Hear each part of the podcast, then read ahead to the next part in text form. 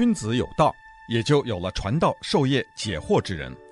欢迎收听星期一到星期五《授之有道》节目，听王寿之教授为你解读天下事。欢迎大家来到《授之有道》这个节目。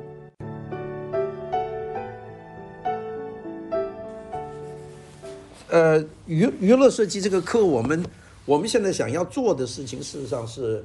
呃，一年多以前我们开始慢慢形成的。原来我在美国上的这个娱乐设计的课，大概就是讲，呃，娱乐设计导论，就介绍娱乐是一些门类，比方 Broadway musical、百老汇歌舞剧、电影、电视连续剧、电玩。还有迪士尼的主题公园的这个运作模式，这大概把它拆分成大概五六个、五六个不同的这样的这个支点来讲。那么现在回来呢，要组织课程，这个课程要组织呢，就跟我当时讲这个娱乐设计导论这个讲法就完全不同了。因为原来只是说介绍一下，比如说电影啊是是怎么回事，然后呢也不会是把整个电影工业都讲了。那么现在的讲法呢就完全不同了，就现在就是要开一个课，要把一个人培养成。一个能做娱乐的人啊，那么这个首先呢，我们的这个落着呃这个着眼点和别的院校很不同的，就是从我们的理想来说，就是很多学校是做这个娱乐设计的具体的人，比方说电影工作者、摄影、场记、编剧、呃电视剧的制作、道具的制作、特效制作、电影音乐剪辑，都是培养这样的人，很多学校。像呃大的来说，北京电影学院，他就把变表演、导演都分开，都每个都是一个专科在教。嗯，对。呃，我们上海有一个叫温哥华，是是属于电影学院啊，上海大学温哥华电影学院，他们就是把温哥华电影学院的那套职业基础全搬过来，就很好，一年基本上就是能够上手。你们可以看看温哥华电影学院，他们的那个就技术层面是完全可以接轨的，这这是现在的一个做法。那么我们的一个不同的做法，就是我们希望培养培养出来的是娱乐产业的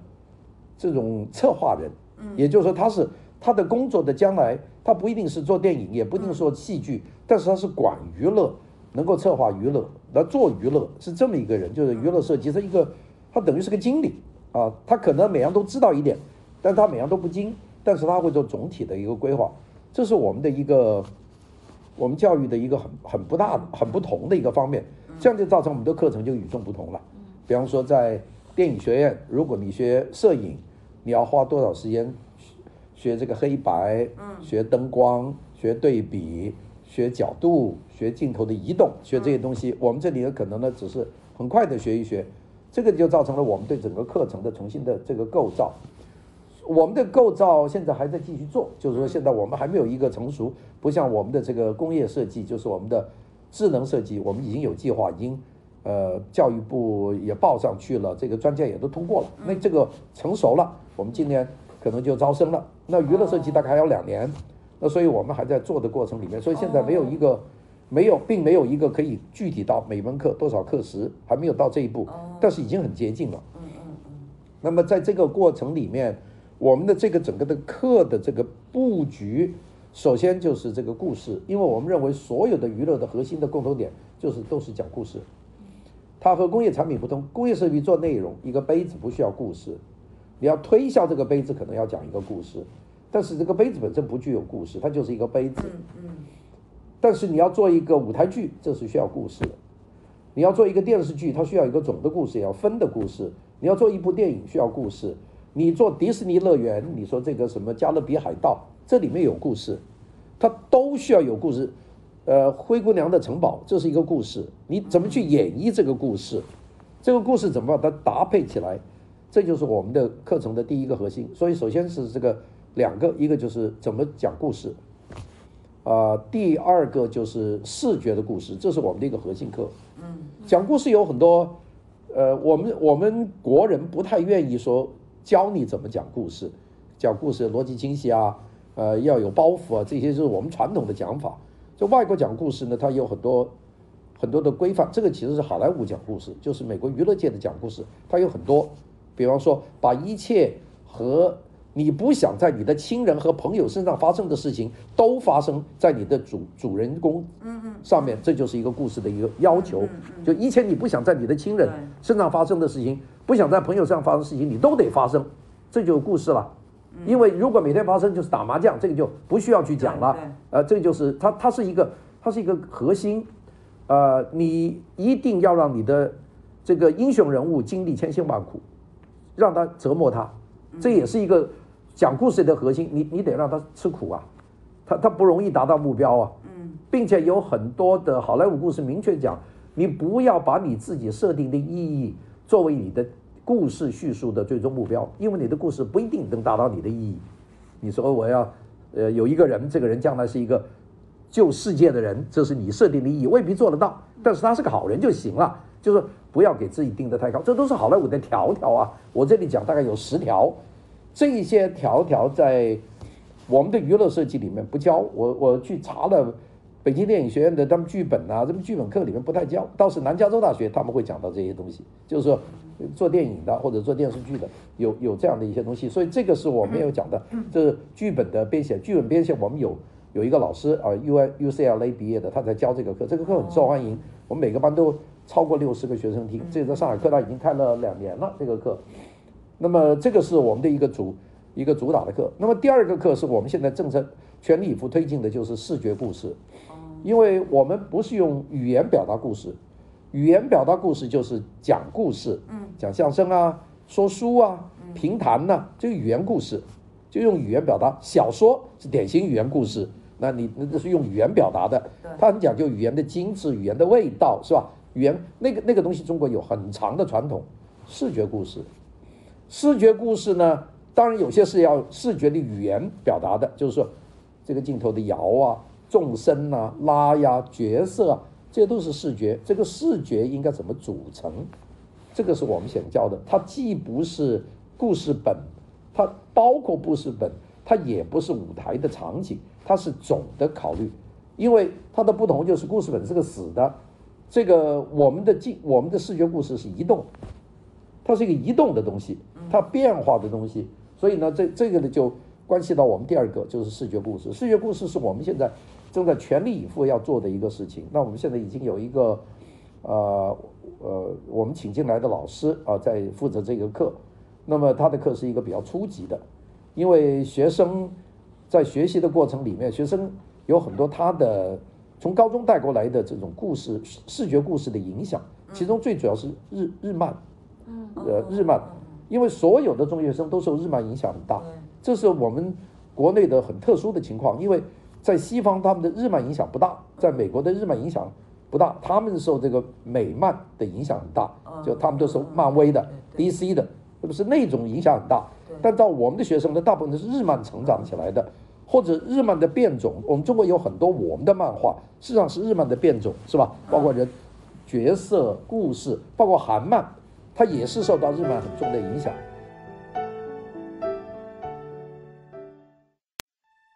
君子有道，也就有了传道授业解惑之人。欢迎收听《授之有道》节目，听王寿之教授为你解读天下事。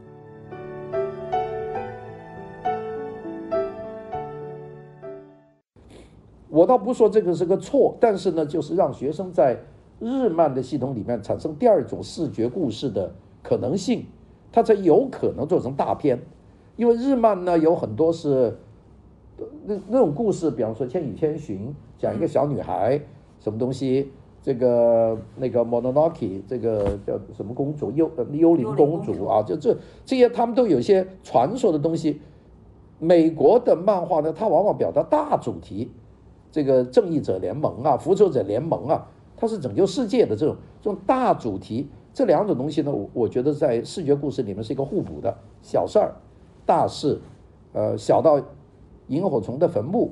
大到这个正义者联盟，这是两种组合。我们希望我们的孩子能够有这方面能力，这就是我们的视觉故事的这个部分。视觉故事下面的，那就是有很多具体的技巧的东西要学了。技巧东西我们是。现在正在，呃，做自己的这个设备啊。我们电影要学，就是要拍电影，要剪。我们现在在做摄影棚。我们有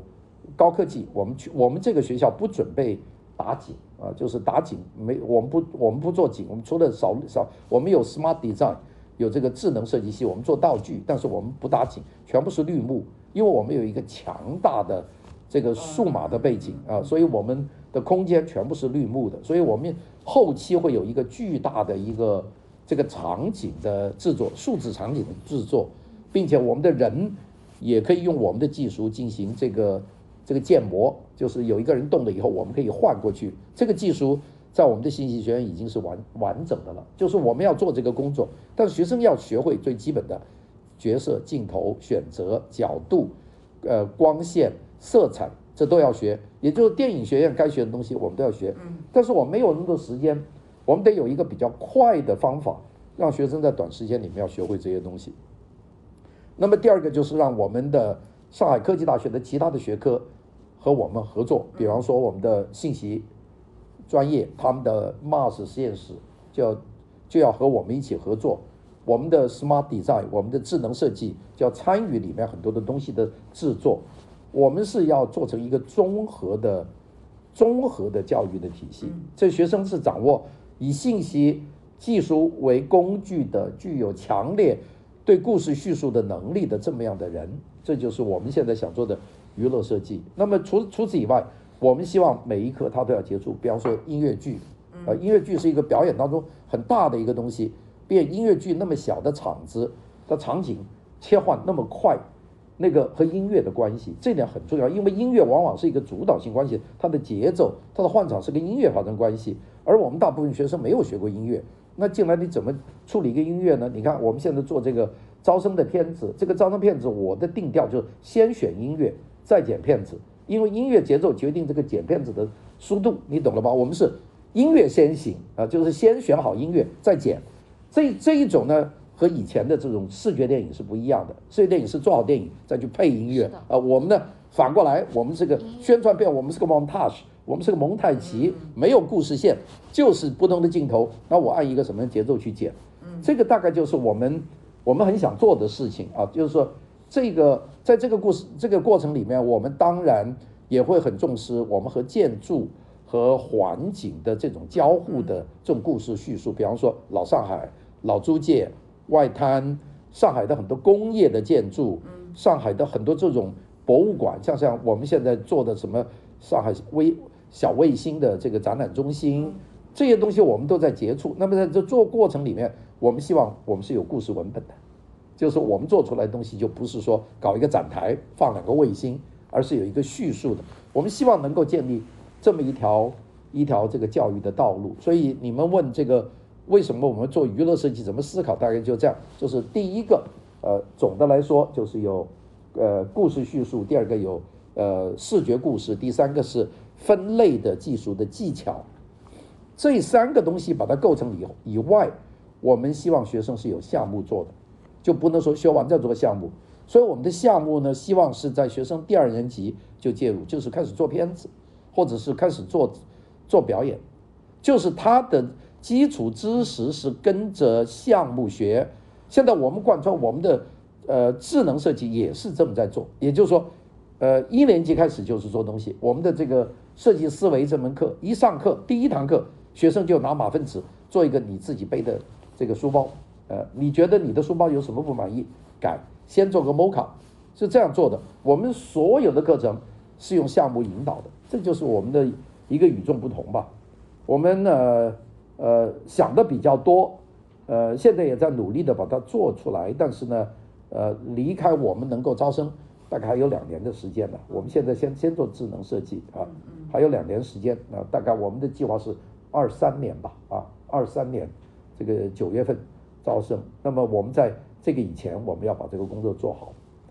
当然要讲，现在我们的困难就是老师，我们就要招到合适的老师不容易。我们现在只招到呃两三个老师啊，就是这些老师我们也比较挑，我们就比较挑，呃，非常的难找。啊，非常难找，但是找到了两三个，一个是这种迪士尼做过的，有很长的迪士尼的经验，啊，还有一个是做这个电子游戏啊，这两个人都都是美国人啊。呃，是从美国回来的还是过来的？老外，老外，哦是老外老外，嗯哦，嗯。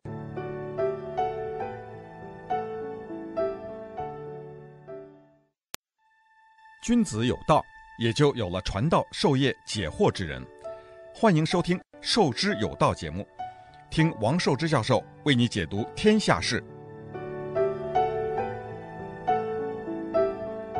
好，好吧，你们还有什么问题？我我我觉得特别好，是这样的，我说一下，就是我们我们找嗯通过甘露找过来跟您合作的一个缘由是。我们造就本身也是一个就是这种有着教育基因的一个平台，嗯、演讲平台。嗯。然后我们上次听完您的演讲之后，还有一个采访很受启发，就是想跟您共同来开发关于娱乐设计这门课。嗯。它可能面向的不是说是像您是您是招生的这种大学体制嘛？我们其实想直接面对社会人士，因为其实这个在于现在市场上的需求其实是很很旺盛的，包括说有很多的人已经是从业者，但是他其实是完全不具备这种全局观和顶层的设计能力的。嗯。所以我们是希望。能够针对外部的这种东西，先把这个课程先做起来。既然您说这个正式的招生要到二三年嘛，我们其实可以在前期尝试着先在外部做一个像一个，呃，跟外部的一个学科。社会学生之间的一个勾连的一个渠道，然后通过这种方式，呃，能够把它做起来。然后我想的一个初步的形式是说，刚刚我听老师讲了，这个已经有三块的一个内容了，一个是故事，一个是视觉，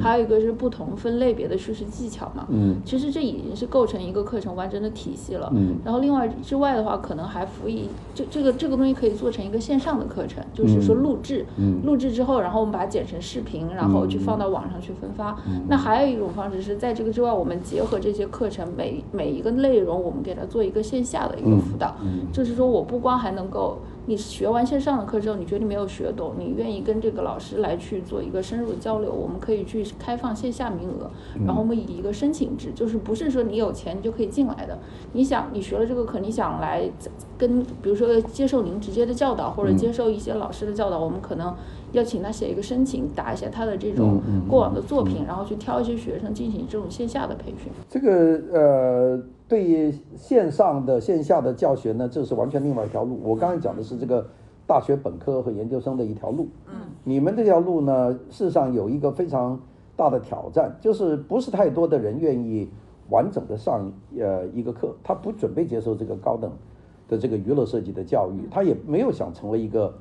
呃，业内的领军人物，但是他对这个娱乐设计感兴趣，他希望能够学到一些东西。嗯，如果按照这个来说呢，我们可以换一个方法去做，就是课程。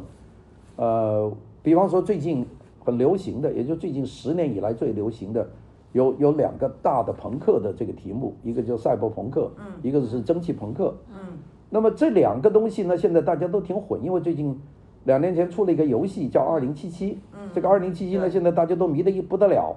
这个二零七七呢，事实上大家都不知道这个它的源是什么地方。到二零七七，有些人说原来有部电影，这叫做呃《银翼杀手二零四九》，对，就是前年发的。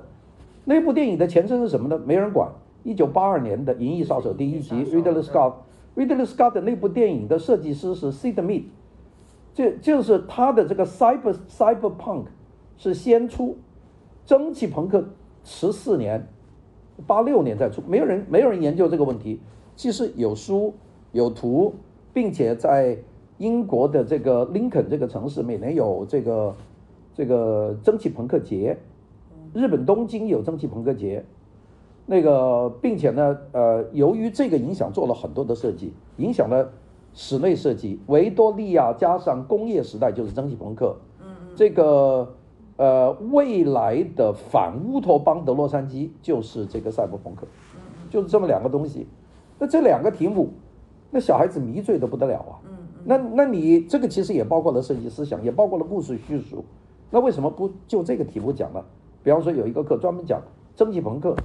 它的枝枝尾末节和怎么做，这个他很多人感兴趣啊，因为这个就逮住他们的心了，因为他们。我们从来就没有人讲过，好好的讲过蒸汽朋克，就是到这个月，岭南出版社出了两本书，就翻译的一本蒸汽朋克，一个赛博朋克，寄给我看呢。那那里面的文章大部分是在外国抽下来的，并且是很很片段的。所以这几天我关在学校里面，我在这做这个的理论的工作，就发觉里面东西太多了。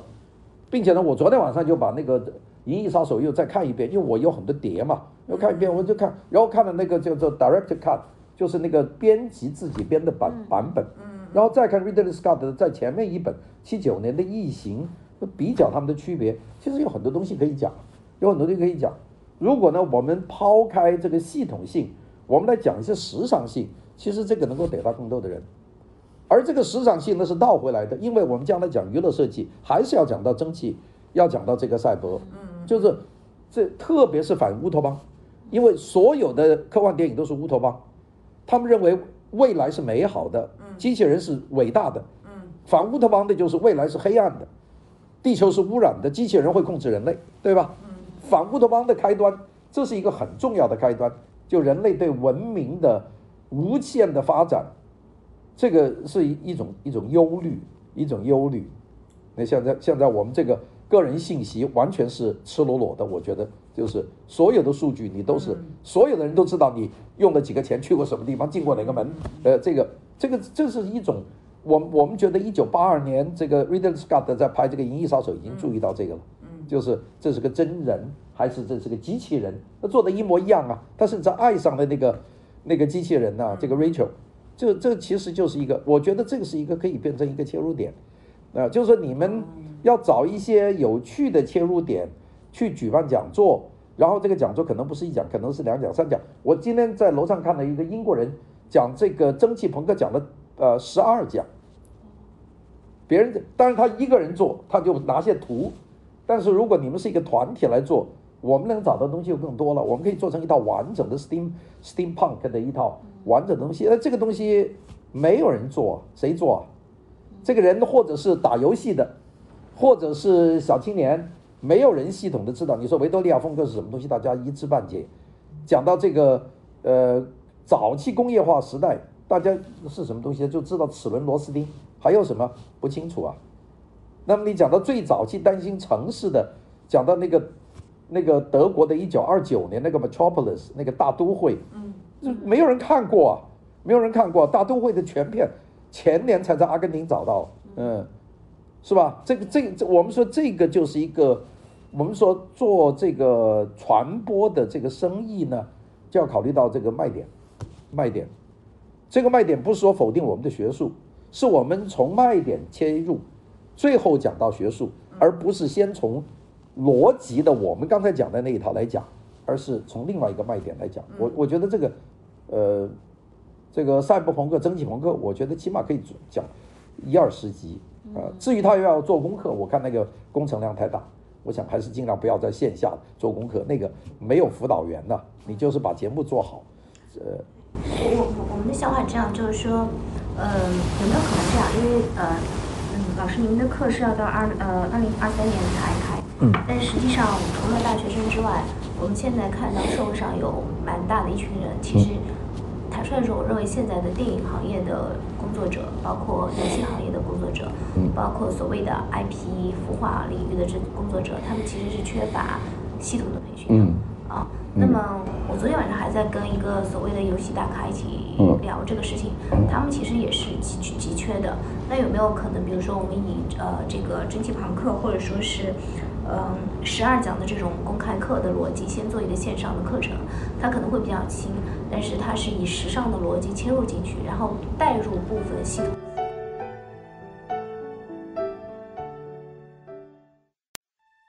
君子有道，也就有了传道授业解惑之人。欢迎收听《授之有道》节目，听王寿之教授为你解读天下事。你可以两样课同时并行，我想一个是从这个时尚的朋克来讲，一个就是讲这个系统的娱乐设计导论。我觉得有蛮蛮多的人会。如果愿意听导论的，那他就跟那条路走，那一讲也没有问题。现在主要是剪电影的功夫很大，剪片子的功夫很大，我得动用我的这个班子来剪，因为交给你们剪就比较难，因为有大量的这个我外国的这个电影的镜头在我们这个中心处理。我们的能力是比较高，就是我还可以监督的看，要交给你们估计剪的剪的不好。但是我们这两个人都放假了，是吧？这好像要回广州了，这几个人。所以呢，我就说这个恐怕要到假期结束以后。那假假期结束以前，我们可以录啊，这个录也不需要你们过来，我这边机子房子都有，我就自己录，就不要不需要你们扛个机子过来，并且我们录的这个质量还不错。那么录了以后，我们再上你们再加镜头，那个别把它定得太死，也就是说十二节讲完，可能后面还有第二个十二节，所以我喜喜欢他们现在讲这个 season，第一季十二集，第二季十二集，就这么讲，这个 season 没完，这个就你可以不断的讲。你你像这这个 Stanley 库呃库布里克就是库布里克，库布里克一个人你都可以讲十二讲，嗯，库布里克那十二部电影，你就讲库布里克，你起码讲三讲，库布里克是足够的，可以承担的。那那这个人这个人很多，Ridley Scott 斯格特，还有那个 James Cameron，呃，他怎么会把异形第一跟第二变得完全不同的本质？第一第一部是个恐怖片，第二部变成个军事恐怖片，他为什么有这个这个？很很强化瘦肌肉的这个个人的性格，这都有有不同的。你看那个第二集就影响我们战狼嘛，我们的战狼不就受那个影响嘛，收肌肉嘛，打嘛，是吧？嗯第一集没有啊，第二集一直。第一集异形就一直受那个异形欺负啊，嗯，我我觉得挺好的，就是有没有可能，比如说我们可以先，呃，我们的一些小小团队，嗯，然后跟老师您这边的一些小小组做一个结合，嗯，一方面我们可以承担的作用是可以拿一些用户过来做内测，嗯，然后来看他们的一些听的反馈，然后市场的反馈，然后来不断。好，我我觉得这个没问题，这个讲娱乐设计导论，我觉得我就是非常的娴熟，在美国。嗯呃，二十年我都是讲这个，跟美国学生讲，所以我觉得没有什么问题。资料我们也重复，我们的我们的电影库这些资料恐怕比很多电影学院还多啊。就是我个人收集的这个蓝光，我觉得我该有的都有了啊。我我是有几千张碟，所以我我我的东西多的是，呃，就是我们看怎么用而已，所以这个不成个问题。嗯，那个就是看怎么开头。对，商业合作你们要跟王岩峰去谈，你们跟王岩峰。呃，因为因为李贤是管教学这一方面是吧？这个商业，王岩峰，王岩峰现在在昆明啊，你跟王，你们有他联系方式啊？呃，你呃呃呃，呃，你你跟王元峰聊，因为王元峰是负责这个商业合作，我我就只管讲嘛，讲了以后我得有个团队去录嘛，嗯，因为你讲要涉及很多电影，涉及很多的这个歌舞剧，那么你讲到你得让人被看见，你不能说就。你说 BBC Prom，BBC Prom 是做的非常好的一个音乐会，那怎么讲没看过？那我讲 BBC Prom 有多少个？它的 Broadway，它的那个什么，这个这个什么呃行星那个交响乐，那个其实做的非常好，做的非常好。嗯，其实我们在做这课的呃，因为我们最近在一直在看，就是国内其实缺一个就是所谓的大师课。嗯。呃，我们觉得嗯，喜马拉雅这样的平台上面大量的课是一种就是。就是都混在一起，有点像菜市场。是是是。我们呃造就呢，就是长久以来我们都是想做精品，嗯、所以我们其实是想在不同的领域里面找到真正的大师，然后制作出精品的大师。是是。这是我们想做的东西。然后一方面我们有比较强的一个渠道，我们会在不同的平台上去推这个售卖。嗯、另外一方面的话，我们也希望能够形成一个比较好的一个呃合作的逻辑。嗯、比如说我们这个课出来了以后，是不是也有一些？呃，就是书的版本可以跟着一起来出来，这个不知道老师您看。书是已经约了，中国青年出版社已经签了约了，娱乐设计他们要出书了，他们早他们早就去年就签了，呃这个课的呃。哦课的版本也可以，呃因为你讲了，呃是讲了以后它是视频，哦，同样的还有音频和音频，那行，那你那要找人整理是吧？那要找人整理，对，嗯。对，我觉得这个是联动的一个东西，因为我们之前出课的时候，就会发现有很多的粉丝啊，他们可能因为喜欢你的那个，就是他们会希望呃能够有一个文字版本去购买。是。娱乐设计肯定是一个热门的题目，这点我倒是没有任何的疑义。嗯。特别我讲到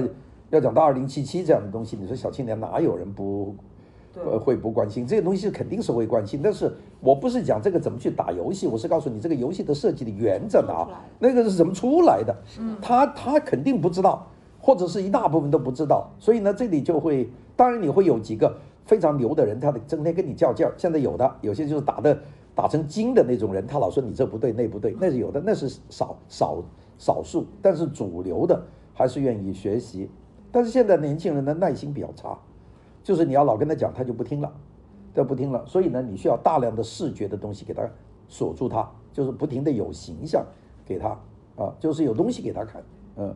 有没有可能针对比如说一些游戏公司和电影公司的创始人 CEO 去给他们做一些小规模的？那你们去找啊，这个呃，听我们比较熟。呃，你们你们去找啊，他们就是等于说，他们从另外一个角度来讲娱乐设计啊。我只是啊啊，他们来当你的学生，我的意思是说，我们在做完这个线上课之后，有没有可能跟他们做一些线下的沟通和交流？可以啊，那那就是将来的事吧。我们现在把这个课要做出来，就是说，比方说我第一季十二集，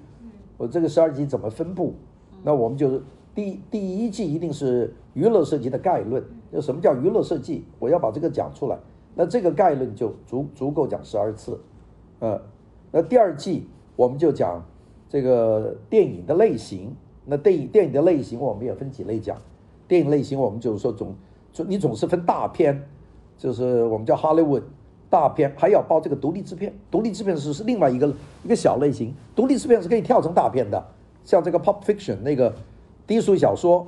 它是因为这个。Weinstein 把它买了，就变成了大片了。就那么从 Sundance 怎么跳到这个 Oscar？这个跳这是有是通的呀。所以呢，这个是这个要讲，就是这个不同的 market。当然我呢避免敏感，不讲中国的，这是我的一个原则，就不讲中国电影，不讲中国市场，因为这一讲你会牵扯到各方面的利益啊。就是你不要不要去讲，也不要讲中国电视剧，因为讲了你得罪人嘛，你不知道得罪谁。所以呢，我就说我的 focus 就放在讲外国的啊，那么这这个呢就比较保险啊，就不要给自己上套子，嗯，因为你不知道哪句话得罪一个人，那搞大了，对吧？嗯，我想大概就这样，这样一季两季你都排了，都排了，那么我讲到哪些电影，那记录下来，再去找片子，再去结合进去，那做做完了以后。交给你们，你们去打字幕是吧？对，字幕字幕就很容易了。对，呃，字幕完了以后，那你看需不需要呃这个做一个片头？一定要有个片头是吧？这个完了不就就可以播了是吧？嗯，呃，那那个这个播了一季度看反应，如果反应好，你继续做第二季啊。播的不好，我们就停下来嘛。好，谢谢大家的收听。